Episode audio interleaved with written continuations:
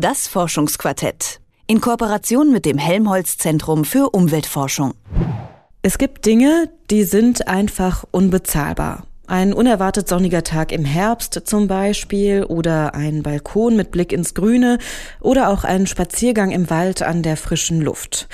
Trotzdem kann es sinnvoll oder sogar notwendig sein, manche dieser Dinge doch in einem Geldwert auszudrücken. Warum?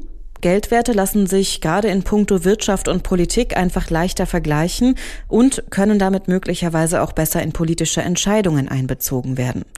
Wie das funktionieren kann, darüber hat meine Kollegin Eva Morlang mit Bernd Hans Jürgens gesprochen. Er leitet eine Forschungsgruppe, die sich am Helmholtz Zentrum für Umweltforschung mit sogenannten Ökosystemleistungen beschäftigt. Wie viel ist die Natur wert? Was leistet sie? Diesen Fragen gehen seit einigen Jahren Wissenschaftler aus ganz unterschiedlichen Disziplinen nach. Es geht um Kapital, Naturkapital. Eigentlich ein ökonomischer Begriff. Die Natur ist auch ein Bestand und daraus fließen bestimmte Leistungen und die nennen wir dann Ökosystemleistungen. Und das sind Leistungen, die den Menschen zugutekommen. Sagt Professor Dr. Hans Jürgens. Mit diesen Ökosystemleistungen beschäftigt sich der Ökonom am Helmholtz Zentrum für Umweltforschung UFZ inzwischen seit zehn Jahren. Sein Team versucht, den Wert der Natur bezifferbar zu machen.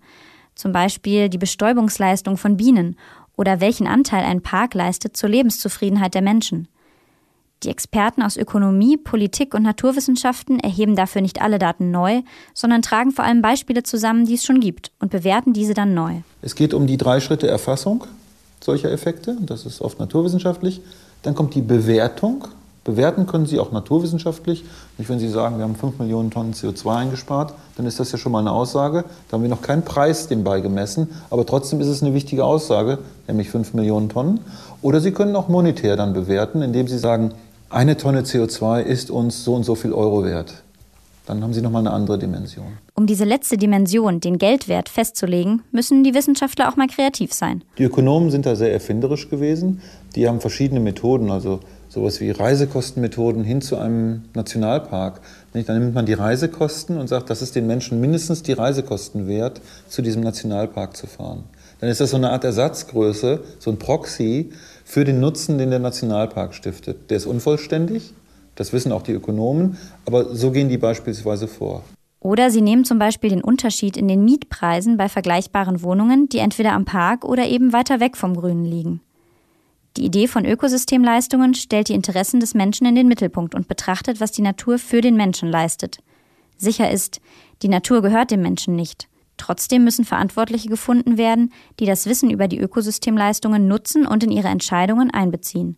Staatliche Institutionen sind nach wie vor wichtig, aber beispielsweise haben die Unternehmen auch eine riesige Verantwortung.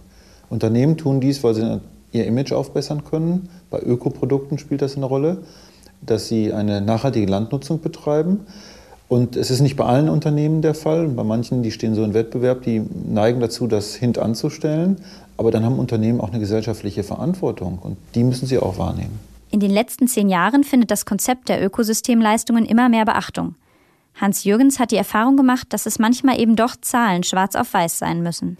Ich meine, die Naturschützer, die wissen, wie wichtig die Natur ist, aber viele andere Entscheidungsträger, die reagieren nur auf ökonomische Zahlen.